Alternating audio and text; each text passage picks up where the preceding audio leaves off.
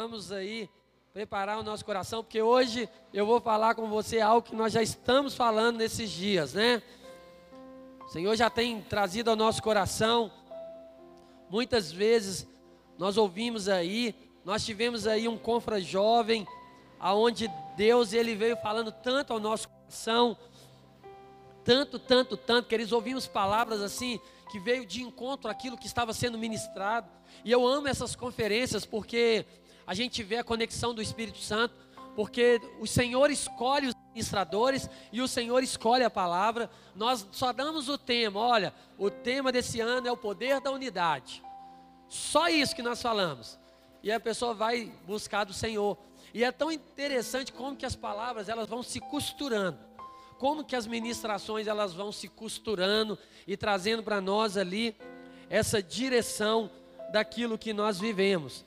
E aí, queridos, há um tempo atrás aí, uns dois, três domingos atrás, eu falei sobre coração, eu falei sobre os segredos do coração, eu falei de nós estarmos atentos àquilo que nós estamos vivendo, saber a motivação certa do nosso coração. Muitas vezes nós fazemos muitas coisas que não agradam o coração de Deus e são coisas boas, mas não está de acordo com aquilo que nós deveríamos fazer naquele momento. Eu não sei se você tem esse entendimento de que nós deveríamos acordar todos os dias e falar: Senhor, eu te entrego a agenda da minha vida nas tuas mãos e o que o Senhor tem para mim.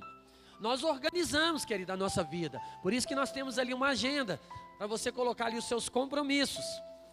Mas esses compromissos, eles não podem sobrepor a vontade de Deus na sua vida. Você pode fazer coisas boas, eu falo para vocês que esse ano foi um ano onde eu pude é, fazer muitas coisas ali que o Senhor queria e muitas coisas que não estavam no meu planejamento. Coisas que eu tive que mexer na minha agenda todo o tempo, porque na hora que você ora, o Senhor fala: olha, não é momento para isso, não é hora de ir lá, não é hora de fazer. E Deus ele vai trazendo para a gente a direção certa. E eu quero falar para você uma certeza que você já sabe, que Deus conhece o seu coração. Deus ele sabe a motivação do seu coração. Ele sabe, querido. Deus ele conhece o meu e o seu coração e todos os dias, quando nós acordamos, o Senhor ele sonda o nosso coração. Ele sonda de manhã, ele sonda de tarde, ele sonda de noite, ele sonda as 24 horas do nosso dia, o Senhor ele sonda o nosso coração. Ele sabe quando você está fazendo algo bom, ele sabe quando você está fazendo algo que não é bom, ele sabe quando você está com seu coração entristecido. Ele sabe quando você está chateado com seu irmão. Ele sabe quando você está chateado com a sua esposa, com seu esposo. Ele sabe quando você pisa na bola. Querido, Deus sabe de tudo. Tem uma música infantil do Diante do Trono que fala de esconde, esconde. Não dá para brincar de esconde, esconde com Deus. Eu acho que é assim. E é tão legal que mostra os menininhos escondendo aí eles escondem atrás dos, dos obstáculos, aí é como se sumisse, mostrando justamente que de Deus a gente não esconde nada. Querido Deus, Ele te conhece no mais íntimo do seu coração. Deus, Ele conhece o seu coração no dia mal. Deus, Ele conhece o seu coração quando está brotando dentro do seu coração aquele desejo de vingança, de raiva. Deus, Ele sabe. Por isso que a gente tem que nos avaliar todos os momentos. E é por isso que nós temos que todos os dias, quando nós passamos pelos momentos difíceis da vida, quando vem aquela ira dentro do nosso coração, sabe aquele desejo de matar o seu irmão, de matar o seu marido, sua esposa, que eu acho que você é ser humano igual eu, tem esses sentimentos. Não, é, não quer dizer que você está dentro da igreja, que você está isento disso, não. Às vezes você está ali orando, ali você está ali, ó, no santo do santo, e vem uma situação que você lembra de alguém que te feriu, e ali você já perde o foco e já começa ali. Nossa, mas essa pessoa foi tão mal comigo, ela fez isso. Nossa, olha como é que é. Eu me pego, querido, todo o tempo da minha vida ali orando e pensando nessas coisas. E quando vem isso, eu já vou logo para o Senhor, falo, Senhor, tira isso do meu coração. É Satanás querendo lançar, querido, setas para poder roubar e minar os propósitos de Deus na sua vida. Nós estamos falando aqui, ó, 2022 é o ano da vitória, amém? Mas você já pode viver hoje. Ah, então, daqui para frente, ó, hoje é dia. Hoje é 28, né? 28. Hoje é dia 28 de novembro. Ah, então falta só 33 dias para me viver na derrota. Tá bom, eu vou. Que vier, eu vou aceitar. Não, querido. Você é mais do que vencedor em Cristo Jesus. Essa palavra do ano da vitória 2022, ela é algo que Deus está trabalhando no nosso coração, daquilo que nós vamos viver ali na frente, mas é algo que nós já vivemos hoje. Né? Porque Cristo morreu na cruz e Ele nos fez mais do que vencedores. Então, se nós vivemos de acordo com a palavra, nós vamos experimentar todos os dias a boa, perfeita e agradável vontade do Senhor na nossa vida. Mas a gente precisa de ler alguns versículos aqui. Eu queria que você abrisse comigo aí, Salmos, aleluias. Salmo 101. Nós vamos ler o Salmo 101 aqui bem rápido, porque nós vamos ler alguns versículos para a gente fechar a mensagem daquilo que Deus quer falar conosco. Salmo 101, abre aí.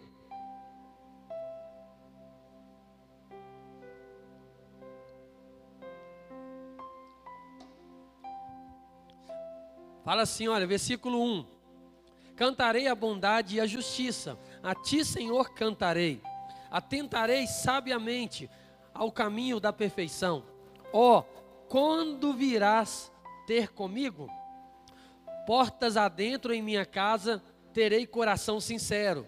Não porei coisa injusta diante dos meus olhos. Aborreço o proceder dos que se desviam. Nada disso se me pegará. Longe de mim o coração perverso, não quero conhecer o mal. Ao que ocultas calúnia ao próximo, a esse destruirei. O que tem olhar altivo e coração soberbo, não o suportarei.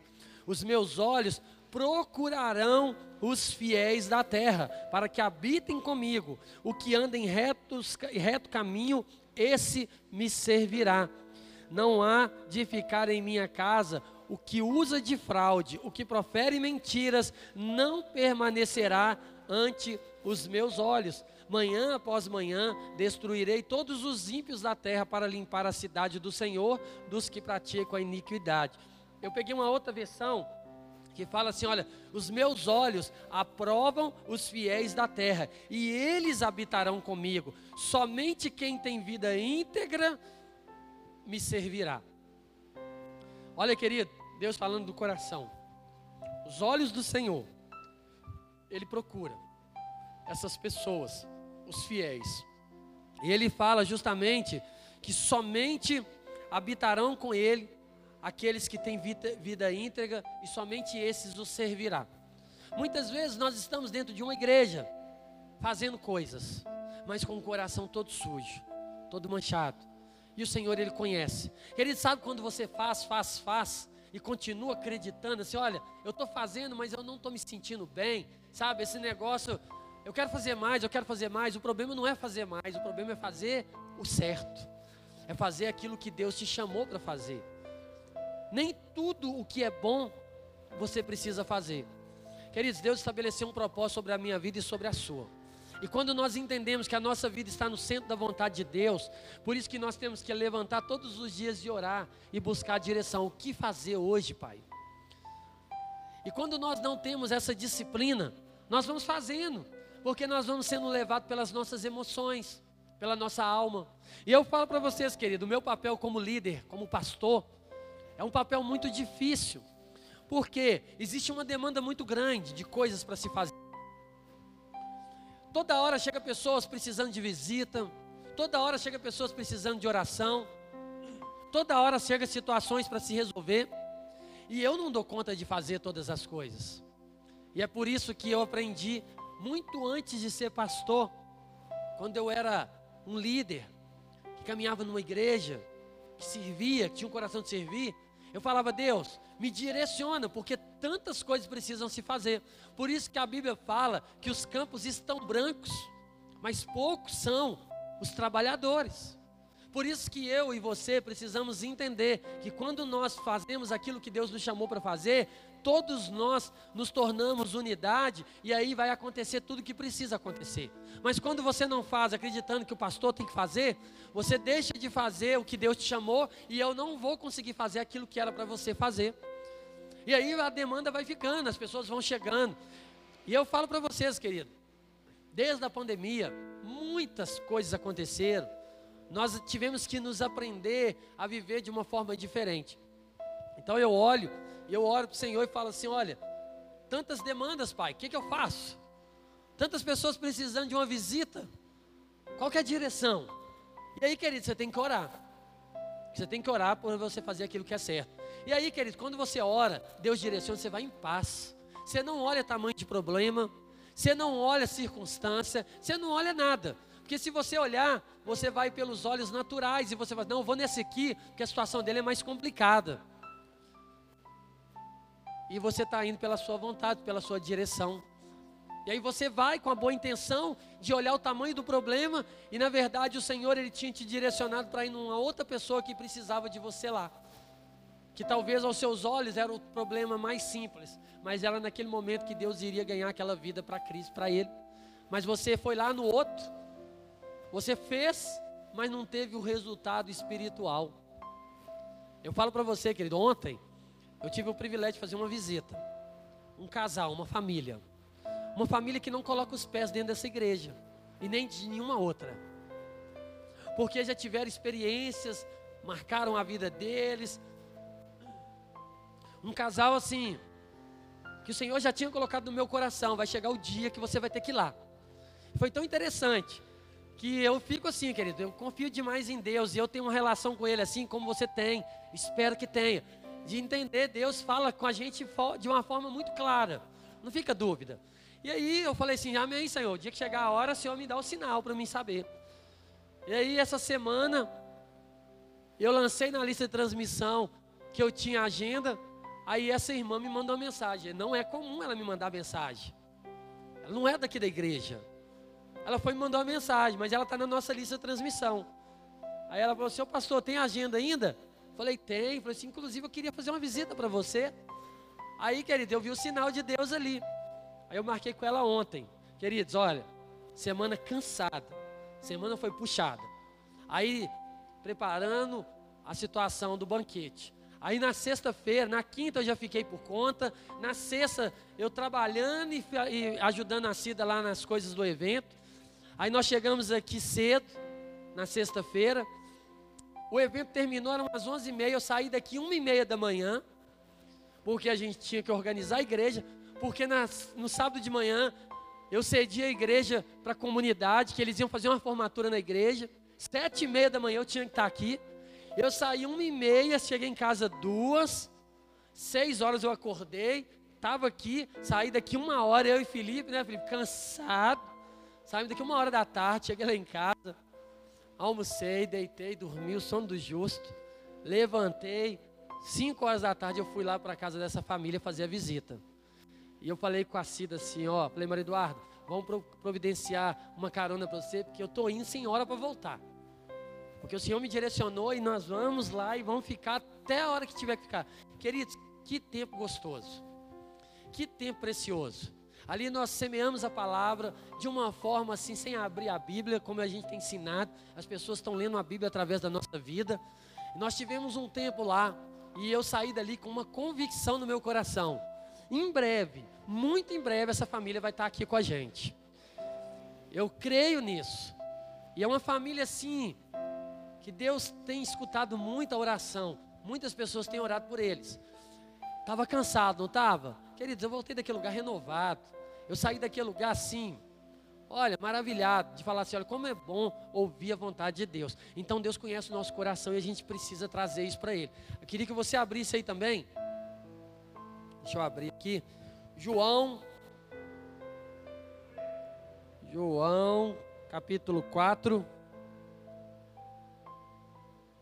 João 4, 23. João capítulo 4, versículo 23. Fala assim: Mas vem a hora e já chegou, em que os verdadeiros adoradores adorarão o Pai em espírito e em verdade, porque são esses que o Pai procura para seus adoradores. Deixa eu ver a outra versão que eu coloquei aqui. No entanto, está chegando a hora, e ele de fato já chegou, em que os verdadeiros adoradores adorarão o Pai em espírito e em verdade. São esses os adoradores que o Pai procura. Queridos, como nós falamos aqui, adorar, a gente associa muito a palavra adorar com aquilo que a gente entende de louvor.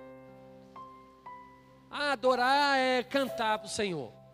Adorar é abrir os lábios e cantar. Querida, adorar é todo ato que traz uma alegria ao coração de Deus. Adorar é atrair a presença do Senhor. Você atrai a presença do Senhor adorando, cantando? Atrai. Você atrai a presença do Senhor fazendo uma visita, levando um prato de comida para o necessitado, fazendo uma oração para aquele que está lá fora. Você adora o Senhor. Adorar o Senhor é você atrair a presença dEle. E você só atrai a presença do Senhor fazendo aquilo que Ele quer que você faça. Isso é tão estranho, porque quantas vezes a gente fala aqui, olha, vamos louvar, vamos adorar, porque o Senhor está procurando os verdadeiros adoradores. E a Bíblia fala para a gente que já traz uma afirmativa, no entanto, está chegando a hora, e de fato já chegou. Olha para você ver, está chegando a hora, está chegando, está falando de algo que vai acontecer, não é? Está falando de futuro. A palavra está te preparando assim: olha, está chegando, está chegando a hora. Mas aí ele fala, mas de fato já chegou. Sabe quando Deus fala assim que ele usa as coisas loucas para confundir as sábias? Querido, a palavra de Deus ela nos traz tanto ensinamento. Se você pegar Isaías, Isaías vem falando. Isaías estava lá mais de 700 anos antes de Jesus. Isaías estava falando de algo que ia acontecer, mas que já tinha acontecido. Isaías estava falando do natural, mas que já estava decretado no espiritual. Ele estava falando: olha, vai vir, vai chegar. Mas aí, em certo momento, ele fala que ele já veio, que nem, não havia formosura nenhuma sobre ele.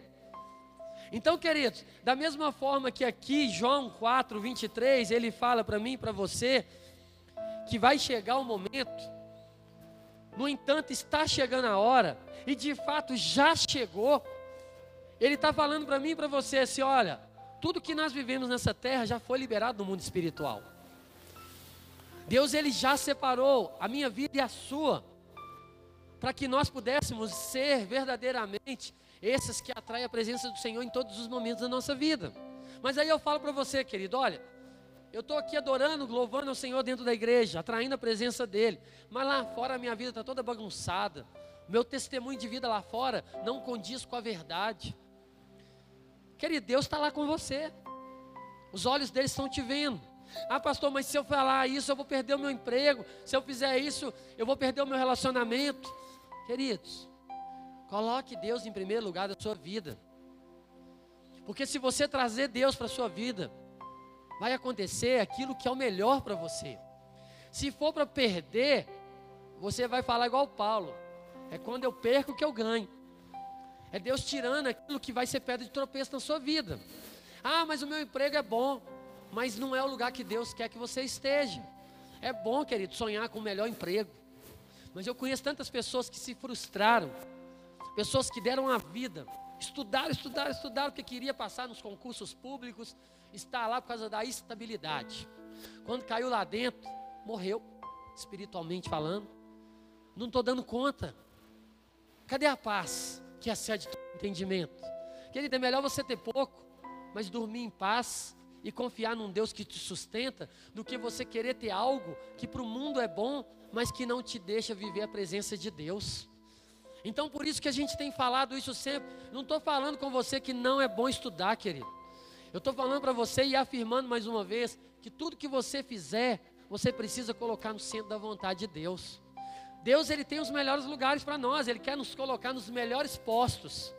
Mas você precisa estar pronto e preparado para ser um embaixador de Cristo lá dentro. Ele não vai te colocar lá para ganhar dinheiro. Ele não vai te colocar lá para ganhar dinheiro. Pastor, eu estou querendo ir porque lá tem plano de saúde, lá tem isso, tem aquilo. Mas tem vidas. O que mais tem valor para Deus são as vidas que estão lá. Se você vai com o coração de embaixador para ganhar vidas para Cristo, Ele vai te colocar nas melhores posições, porque Ele conhece o seu coração. Mas se você está indo só para ganhar, só para ganhar aquilo que o mundo pode te dar, às vezes o Senhor ele vai falar tanto para você, não vai, não vai, não é isso que eu tenho para você, porque Ele sabe que aquilo ali vai ser um caminho de morte para você. Ali dentro você vai perder sua vida com o Senhor, ali dentro você vai perder a sua experiência com o Senhor e você vai se frustrar. Queridos, não existe nada que pode substituir o lugar de Deus na sua vida. E não existe sonho maior do que o sonho de Deus para se completar dentro do seu coração. Por isso que a Bíblia fala que todas as coisas precisam se converger em Cristo Jesus. Você pode sonhar tudo, mas tudo tem que estar encontrando com o propósito de Deus na sua vida. Pastor, eu quero casar. casamento é bênção demais da conta. Mas se não for direcionado por Deus, ele pode se tornar o pior pesadelo da sua vida. Quantas pessoas que nós conhecemos que casaram com pessoas que não eram de Deus e vivem uma vida de guerra, já estão até separados, divorciados. Conheciam a palavra. Pastor, então tem que viver sozinho? Como Paulo disse. Se você não tem estrutura para viver o casamento, sem perder a essência de servir a Cristo, vai ser. Então você precisa de entender, querido. Espere o tempo que for, mas que você viva o centro da vontade de Deus. O seu casamento precisa ser um lugar para que as pessoas possam ser atraídas pela presença do Senhor. Mas se o seu casamento é um casamento bagunçado de guerra, aonde está Cristo dentro de Aí as pessoas vão falar assim: que Cristo é esse que você está me convidando? Olha a sua vida. Aí será que você vai ter coragem de falar: não, mas é porque eu escolhi sem buscar a direção de Deus? É porque eu fui na força do meu braço? É porque eu não ouvi as pessoas que falaram comigo e eu não quis dar ouvido? Porque eu achei que eu estava velho demais, que eu estava perdendo tempo, que ouvindo as pessoas na igreja, eu estou sozinho até hoje. Melhor ficar sozinho, querido, com Jesus, do que acompanhado de uma pessoa que não te leva para Cristo. Muito pelo contrário, que te afasta dele. Então são princípios, nosso coração. Por isso que a Bíblia fala, eu já falei isso aqui no, na outra ministração. De tudo que você tem que guardar, guarda o seu coração, porque dele procede as saídas da vida.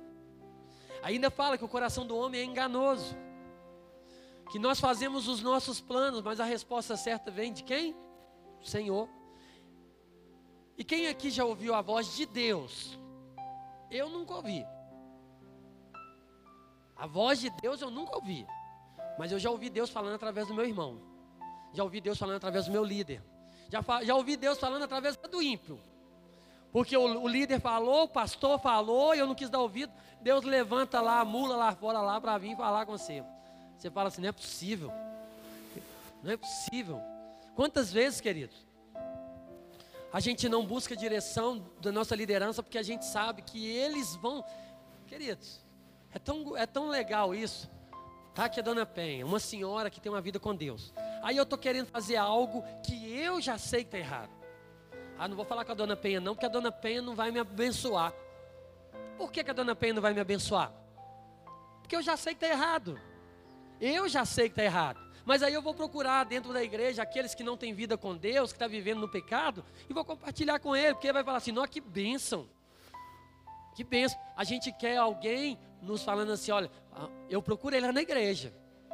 Mas será que eu procurei a pessoa certa? Eu já contei isso aqui. Eu e a Cida estavam preparando para casar. Todos empol, todo empolgado, tudo, querer tudo na vontade de Deus. Tudo. Santidade, vivendo ali o melhor de Deus. E eu e a Cida marcamos o nosso noivado. Escolhemos o dia. E aí nós fomos procurar a nossa liderança para comunicar para eles. Que eles. Por isso que é bom andar com gente firme. Eu, dou, eu glorifico a Deus pela liderança que eu tive. Pessoas que foram firmes comigo. E ela virou e falou assim: a líder da Cida falou assim: olha, como que você marca algo tão importante sem compartilhar com a sua liderança? Pensa para vocês verem. Eu não estava fazendo nada não, de errado não estava. Estava não. Mas eu ouvi a voz de Deus ali naquela hora, falando assim, olha, não é que, que é verdade? Ela falou assim, não é tempo, essa data que você marcou não é a data que Deus tem para você. E eu fiquei com aquilo no meu coração e a Cida, mas a gente era muito obediente.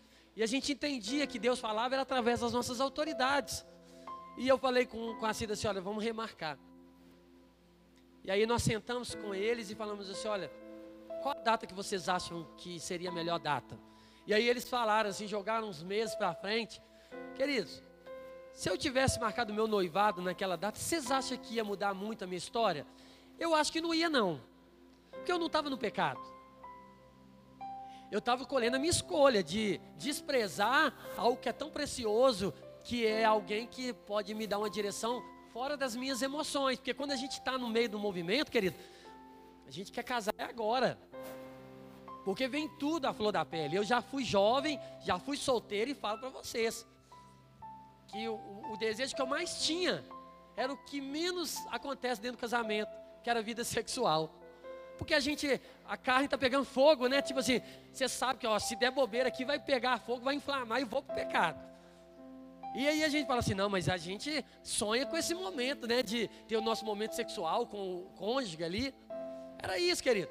E eu falo para quem quer casar, para assim, querido, guarda o seu coração, porque o diabo ele quer te usar nessa área e depois vai ser que menos vai fazer parte do seu casamento. É benção demais, no início a gente fica, mas o casamento é cumplicidade, relação. Querido, a gente às vezes, ó, não tem criança pequena aqui, só tem adulto aqui. Querido, o estar tá com a sua esposa com o seu esposo, às vezes no supermercado servindo, te dá uma sensação de prazer até melhor do que um ato sexual quando não tem a presença de Deus, quando é apenas um objeto. Eu falo isso, os momentos que eu tenho com a minha esposa, gente, a gente passa horas e horas conversando. A gente entra para o quarto, a gente conversa, conversa, conversa. Que tempo gostoso que é. Então é isso. Mas ali, quando você está preparando para casar, é o que a gente, é a cereja do bolo que a gente quer. A verdade é essa. A gente fica doido para acabar lá o casamento e o povo querendo ali te abraçar e você é doido para ir embora. Você está lá, ó, pensando lá na sua lua de mel. É gostoso demais, muito bom. Os solteiros vai viver isso aí em nome de Jesus, no tempo certo, né? Mas assim, nós escolhemos esperar.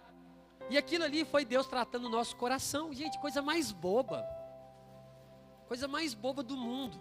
Mas nós entendíamos isso e nós estávamos ali ouvindo a direção de Deus. E foi maravilhoso, porque eu, no primeiro momento, qual foi a sensação quando a líder falou isso? Raiva. Que isso? Eu não falei nada para ela, né? Mas o velho homem lá dentro começou a gritar: Eu sou santo, eu sou separado, eu sei o que eu estou fazendo, eu sei, eu sei, eu sei, eu sei. Isso aí em questão de segundo, né? A gente pensa isso tudo. Quando eu falei que brota dentro de nós essa natureza mal que a gente tem que lutar com ela todos os dias. Mas eu reconheci que eu poderia, não mudaria nada para mim, dar honra para o meu líder fazer parte dessa história. Fez de tanto, por que não fazer desse momento tão especial? E como que foi gostoso ali o nosso noivado, no tempo de Deus, no tempo certo.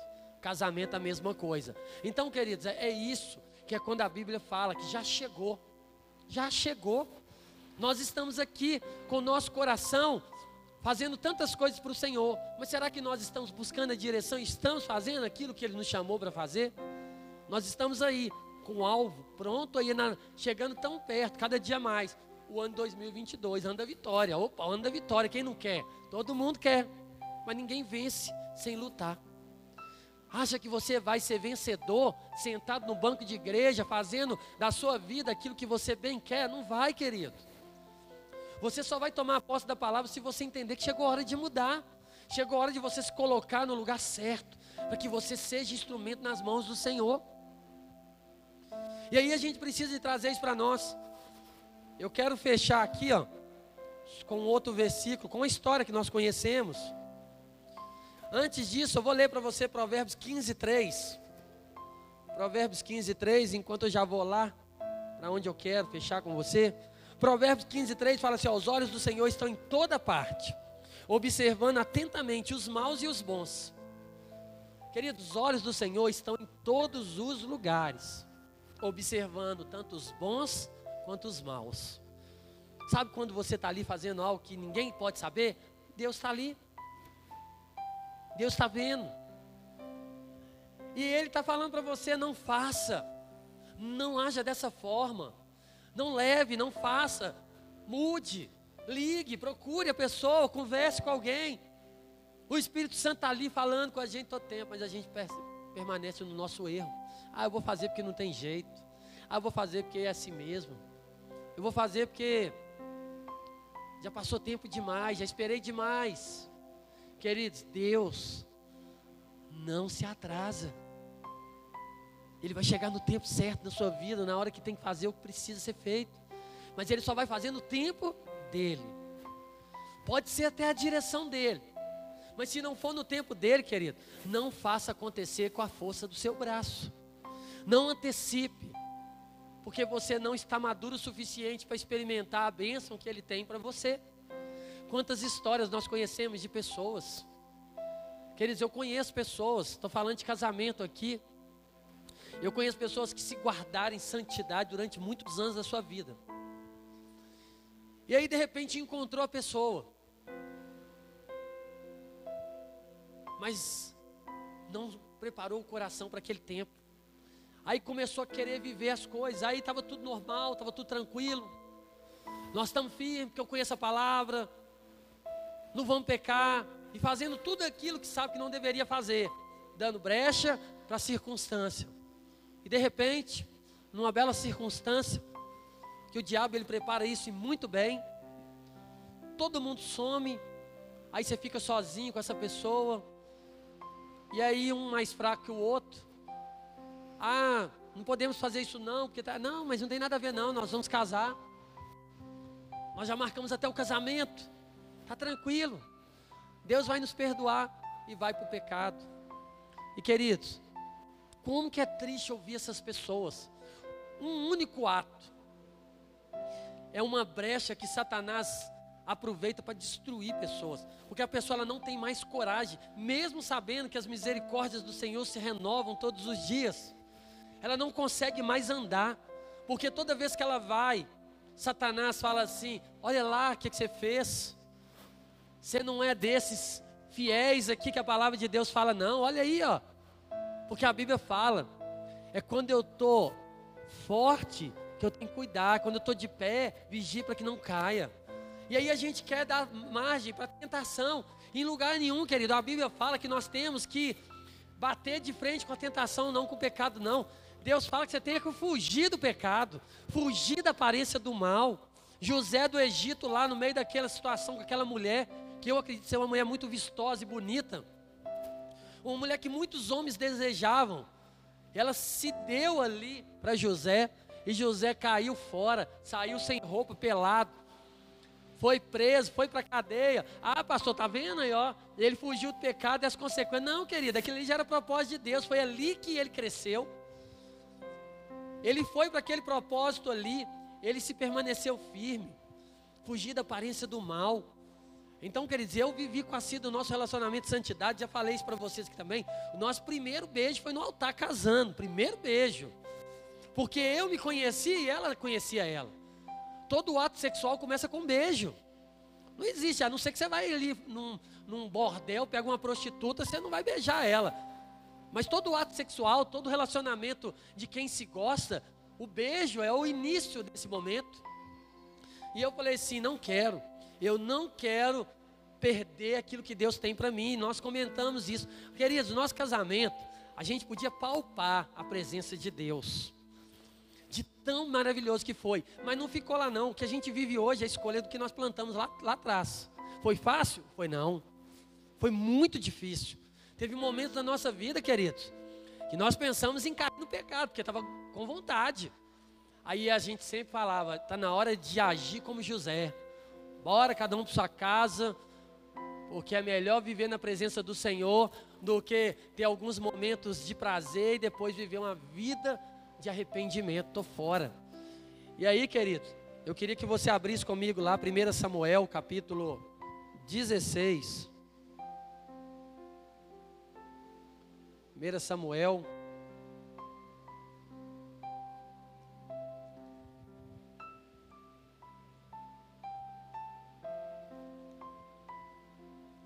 Primeira Samuel capítulo 16, nós conhecemos essa história, mas nós vamos fechar com ela.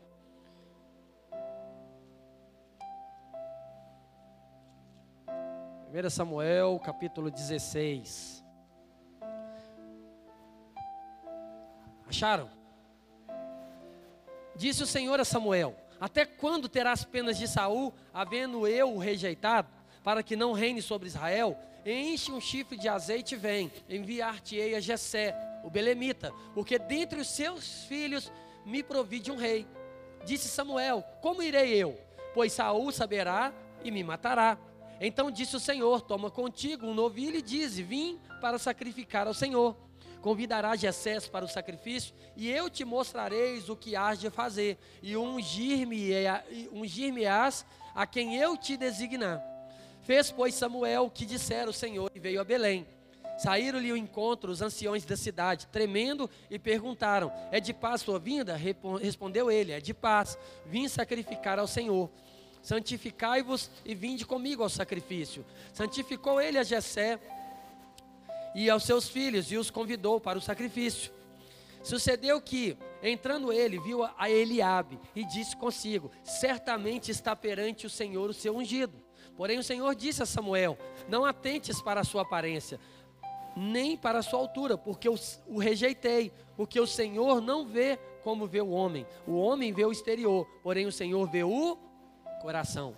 Queridos, essa passagem aqui, eu vou finalizar com você aqui para a gente poder ir embora para você entender tudo que eu estou falando para você aqui nessa manhã. Deus ele está nos fazendo avaliar como está o nosso coração. O Senhor chamou Samuel e falou assim: Olha, até quanto, Samuel? Você vai permanecer naquilo que eu não estou mais. Saul já era. Ele escolheu por ele mesmo abrir mão daquilo que eu poderia fazer na vida dele. Então acabou.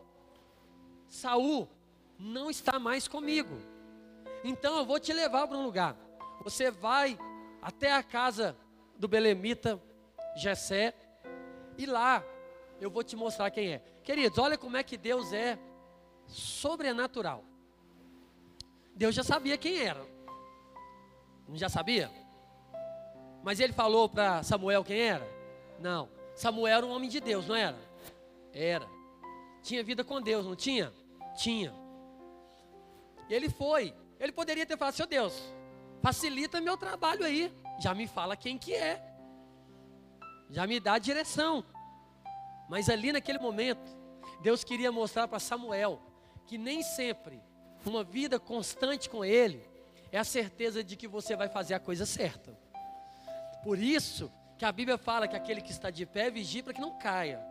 Por isso que a Bíblia nos ensina que nós não temos que bater de frente com a tentação fugir da aparência do mal. Porque o Senhor permitiu Samuel chegar naquele lugar, e ali Samuel se deparou com circunstâncias naturais. E ele foi lá, Deus preparou tudo para ele ir.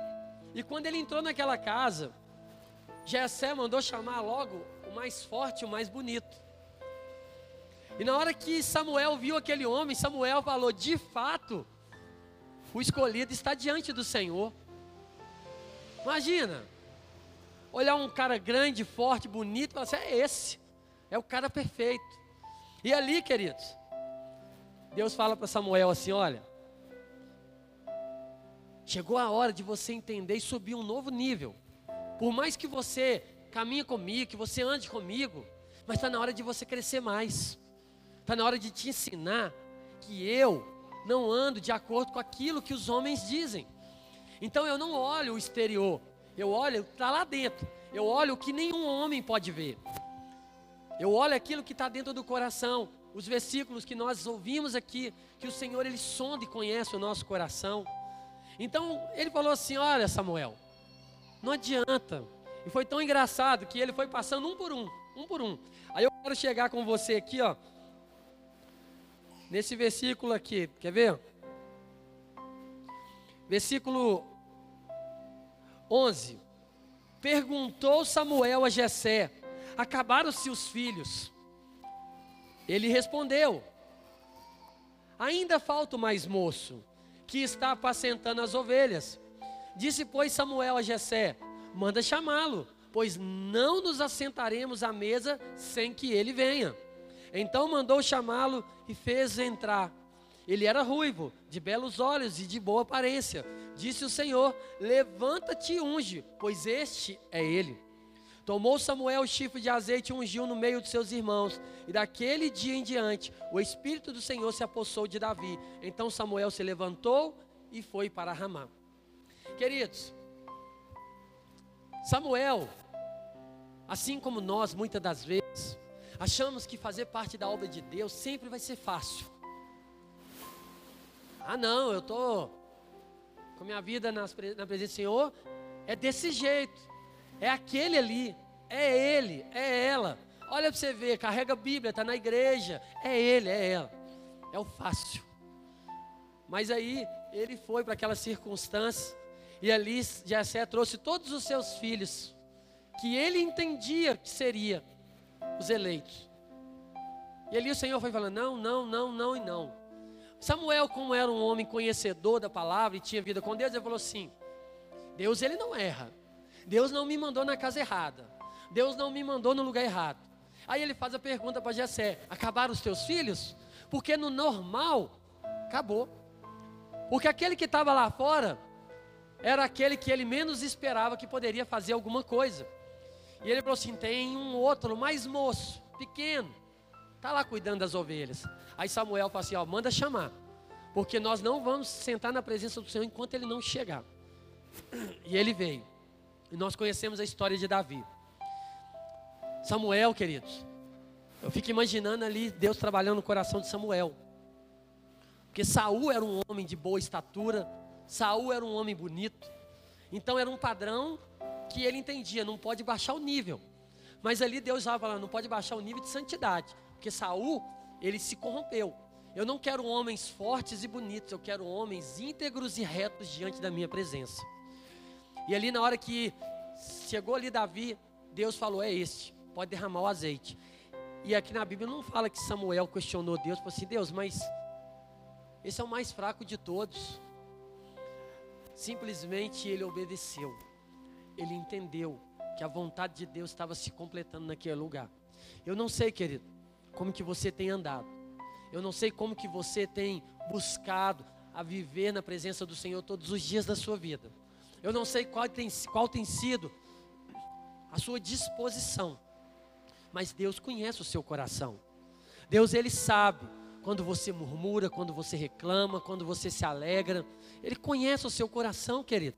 E hoje, nessa manhã, Deus está te chamando para que você entenda que não adianta você esconder das pessoas aquilo que você não pode esconder dele. Não adianta você se mostrar forte estando fraco. Não adianta você se esconder através do pecado e falar que você é santo. Não adianta. Não adianta você negar a Cristo com as suas atitudes e levantar suas mãos na igreja e falar que você é líder, que você tem título. Não adianta. O que Deus ele quer, querido, como nós ouvimos nesses versículos, ele está procurando esses homens e mulheres que estejam dispostos a moldar o coração de acordo com aquilo que Deus quer. E quase sempre, aquilo que Deus quer que você faça não vai vir de encontro às suas emoções. Quase sempre. Quase sempre aquilo que o Senhor te chama para fazer não vai de encontro às suas emoções. Você vai falar assim: "Nossa, mas eu queria fazer diferente. Eu queria esse. Queridos, sabe o que, que Deus faz? Eu, quando eu era solteiro, eu desenhei a mulher que eu queria casar. Eu queria uma loura. Eu era doido com ter uma loura. Você acredita que a Cida gostava do negão? Nada contra a cor de pele, preconceito. Estou falando para vocês o que, que Deus faz. Eu queria uma loura, casei com uma morena. Ela queria um negão, casou com um branquelo para você ver. Aí você fala assim, ah, mas então Deus não nos dá o direito de sonhar. Tá, querido. Mas a gente tem que estar pronto para entender que nós fazemos os planos, mas que a vontade dele é a melhor. Talvez o meu coração estava numa loura, talvez não, né? Lógico que é, porque a gente tava, eu estava olhando a aparência. Acho bonito uma mulher loura. Mas Deus é tão maravilhoso que aí ele me deu a loura, né? A Maria Eduarda, a minha filha para presentear um homem de Deus. Olha para vocês verem que coisa. Que a gente olha assim e fala assim, não, não dá para entender. Mas eu poderia ter tomado a minha decisão, para assim, não, a hora que eu olhei ela, assim, não, não é loura. Porque eu falo para você, eu confesso, eu era, eu era solteiro, então eu ficava ali buscando. E as louras, eu olhava a loura, eu, será que é de Deus? Será que é de Deus? Será que é de Deus? Não olhava nem para as morenas. Poderia ser com uma mulata. E eu estaria hoje sendo o homem mais feliz dessa vida. Por quê? Por causa da vontade de Deus. Mas Deus falou assim: ó, vou te dar ali o meio termo. E aí me deu a Cida, né? E ela a mesma coisa. Cida, queridos, quem não conhecia ela antes, a Cida era do pagode, né? Pagode lá, e no pagode os negão abafa lá, né? Então era por isso que ela queria lá, ó. Por isso que eu nunca gostei de pagode também, tá vendo? Que eu não ia passar lá, ela nem, nem, nem dá bola para mim. Mas é assim que Deus faz, querido. Quantas experiências a gente tem na nossa vida, porque a gente está pronto, sabe? Não seja uma caixinha fechada, não. Sonhe, mas entenda que os sonhos de Deus são maiores do que o seu. Esteja pronto a entender que às vezes não é do jeito que você quer. Você está pronto para viver o melhor de Deus? Esteja pronto também para ouvir aquilo que Ele vai falar através das pessoas com você. Então, o ano 2022 nos espera. É um ano da vitória. Mas nós temos aí um propósito: começar a preparar o nosso coração. Não sei como que nós chegamos aqui, mas chegou a hora da gente entender, olha, essa palavra. E aí, queridos, a história de Davi você já conhece. Davi, um homem segundo o coração de Deus, se perdeu no meio do pecado, porque estava no lugar errado, fazendo o que não devia. Um homem de Deus, deveria estar na guerra, escolheu ficar descansando, ficou dentro de casa, saiu naquela janela bonita e viu uma mulher nua tomando banho. Aquela, às vezes ele fala assim, nossa, mas que mulher também depravada. Não, que naquela época não era igual hoje, que tem banheiro, privacidade, não. Era tudo aberto, você tinha que colocar um pano, alguma coisa lá. Não tinha as coisas que nós temos hoje. E ela estava tomando banho. Ele desejou, fez de tudo para dormir com aquela mulher, dormiu com aquela mulher, engravidou aquela mulher, arrum, tentou arrumar um jeito para poder dar um jeitinho dele lá. Mandou chamar Urias para poder ir dormir com a esposa para falar que o filho era dele, que era o marido dela, né? Dormiu, ah, o filho é seu. Aliança, querido. Aquele homem dormiu na porta ali do palácio e falou assim: Eu ir para casa e descansar com minha esposa enquanto os meus soldados estão no meio da guerra? De forma nenhuma. Aliança, um homem íntegro. Um homem que estava sendo traído pelo rei. Aí Davi viu que não tinha jeito, o que, que ele fez? Manda colocar lá na linha de frente lá para matar ele.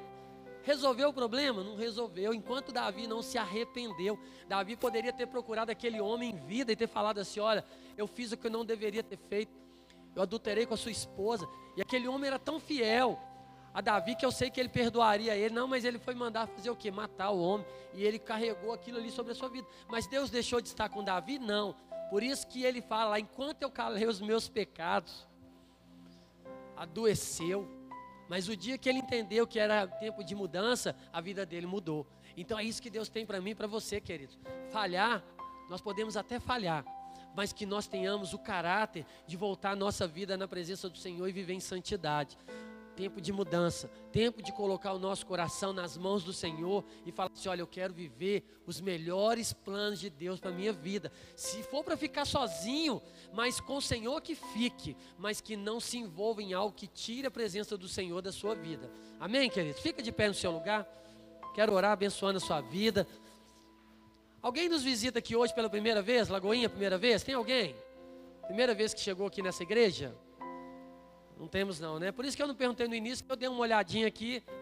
Primeira vez não, né? Comigo sim, mas você já veio. Mas assim, glória a Deus, né? Nós estamos aqui com esse coração, queridos. Olha, uma palavra que eu tenho para você nessa manhã, uma manhã chuvosa, você saiu da sua casa, você veio buscar algo do Senhor, e o Senhor ele veio para afirmar aquilo que ele já falou para você, que você é um separado dele. Você é um homem ou uma mulher que existe propósito sobre a sua vida. Mas enquanto você permanecer fazendo a sua vontade, você não vai conseguir usufruir daquilo que ele tem para você. Então, querido, saia daqui disposto a fazer diferente. Não espere para amanhã aquilo que pode começar hoje. Não deixe essa palavra se apagar no seu coração, mas que você viva a intensidade daquilo que Deus vai fazer na sua vida. Amém?